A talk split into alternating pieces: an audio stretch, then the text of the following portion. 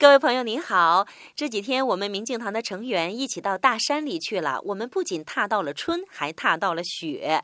短短几天的时间，枯枝上的点点新绿慢慢的冒出了头，你会不自觉的感慨：春天啊，真是一个神奇的季节。张牙舞爪般的枯条干枝，在春风的爱抚下，逐渐的被绿莹莹的盎然生机所取代。当你置身于此，闻到春天的气味儿，听到早春的鸟儿有节奏的鸣叫，绝对不是这些文字能够贴切表达的。行走于大山之间，几乎所有的人都会不自觉地大声喊出来，然后侧耳倾听弥漫的回声，继而一阵阵肆无忌惮的笑声飘荡在早春的山谷中。